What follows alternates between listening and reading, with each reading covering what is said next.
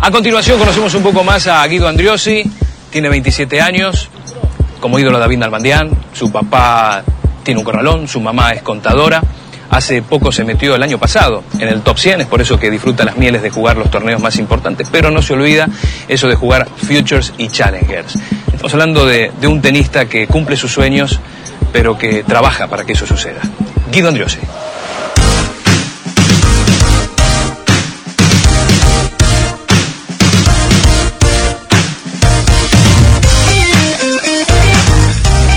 Creo que el mayor cambio que hice para meterme entre los 100 primeros y insertarme a este nivel eh, es un poco la, consistencia. Eh, creo que a partir del año pasado pude mantener eh, bastantes semanas un buen nivel y, y aprendiendo también un poco a competir un, un poco mejor, si bien parece algo medio lógico, pero bueno, uno sigue siempre aprendiendo y, y viendo, ahora estoy viendo, siento que estoy viendo un poco mejor los momentos del partido.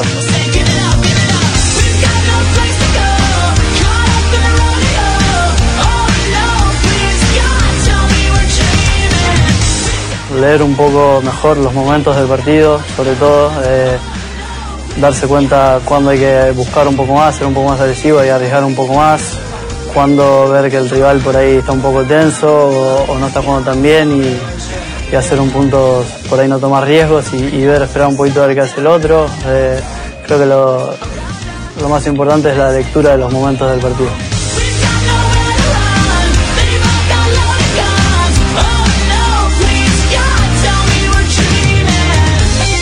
El ranking no es, no es mentiroso, digamos, es, es, a lo largo del año y eh, si bien obviamente por ahí hay veces que estás en un torneo a dos, tres partidos por ahí de, ganarlo y, que, y pasar esa barrera, eh, creo que es, es, una acumulación de, de todo. Eh, yo creo que no pude en, los años anteriores mantener ese nivel por 12 meses y bueno, eso hacía que esté ahí en 110, 120.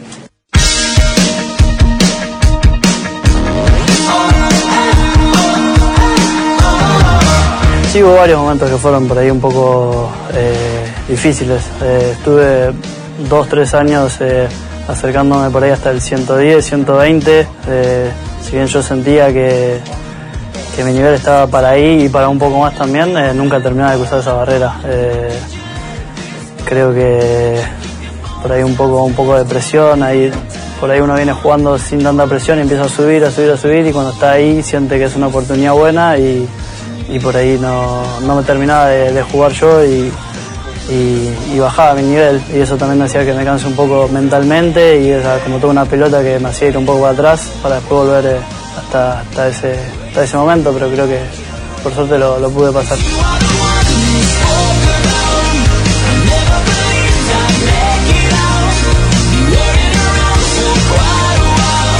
Ingresar en el top 100 es, es un cambio bastante importante. Eh, uno obviamente quiere insertarse y, competir contra los mejores todas las semanas, no como estás un poquito más atrás que vas mezclando con challengers y con tonos ATP. Sí, obviamente la diferencia económica es mucho. Hoy en día eh, entre estar dentro de los 100 y jugar todos los torneos grandes a, a jugar algunos challengers, eh, la verdad que la diferencia es mucha, pero bueno, por eso es una combinación de eso que a veces uno se presione de más y en realidad es, es, es una tontería presionarse con, con la experiencia.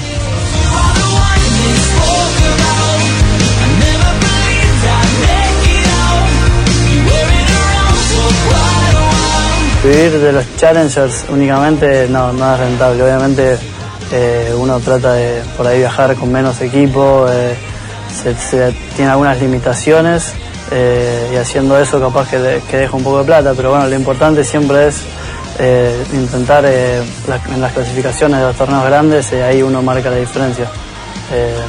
y obviamente después hay otras formas de cómo jugar interclubes para ganar un poco más de plata, pero estrictamente con los challengers es un poco difícil el respaldo es, bastante diferente.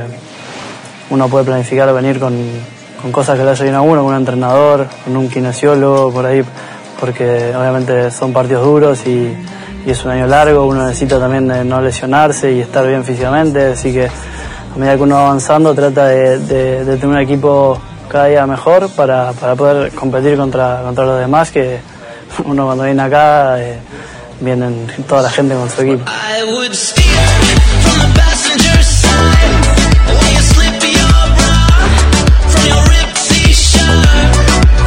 Bueno, me desembocó con Kevin por ahí una situación un poco desafortunada. Yo había empezado con Sebastián Prieto en el US Open 2007, ahí terminamos la relación porque bueno, él empezó a trabajar con, Del Potro, obviamente era una oportunidad que no, no, podía dejar pasar y yo lo entendí bien.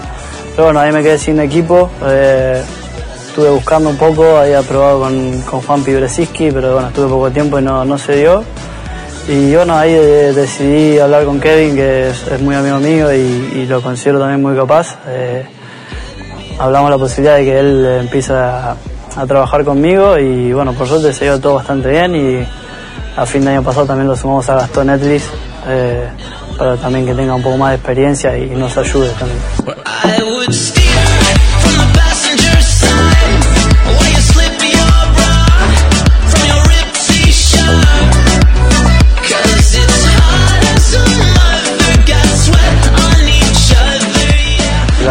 Relación con Kevin es, de amistad, nos llevamos increíble.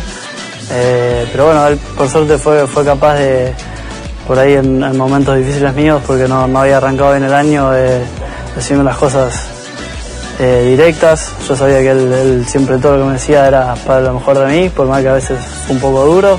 Eh, pero bueno, eso nos hizo ayudar a mejorar a los dos y creo que poco a poco fuimos, fuimos haciendo las cosas bien. Tenemos la misma edad en, los circuitos de menores eh, jugamos varias veces, además compartimos equipos sudamericanos y fuimos hasta mundiales de, chicos. Eh, y después en profesionales también, en los futures jugamos un par de veces, así que...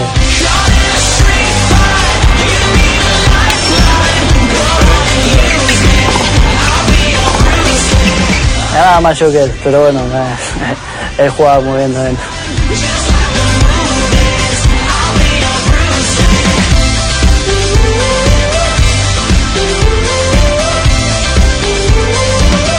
Yo trato siempre de tomar un poco de, distancia y verlo un poquito de afuera porque a veces uno está en una bola que juega, viaja, compite, es difícil. Pero la realidad es que obviamente la competencia muchas veces es, dura porque es exigente, se juegan muchos partidos, muchas semanas.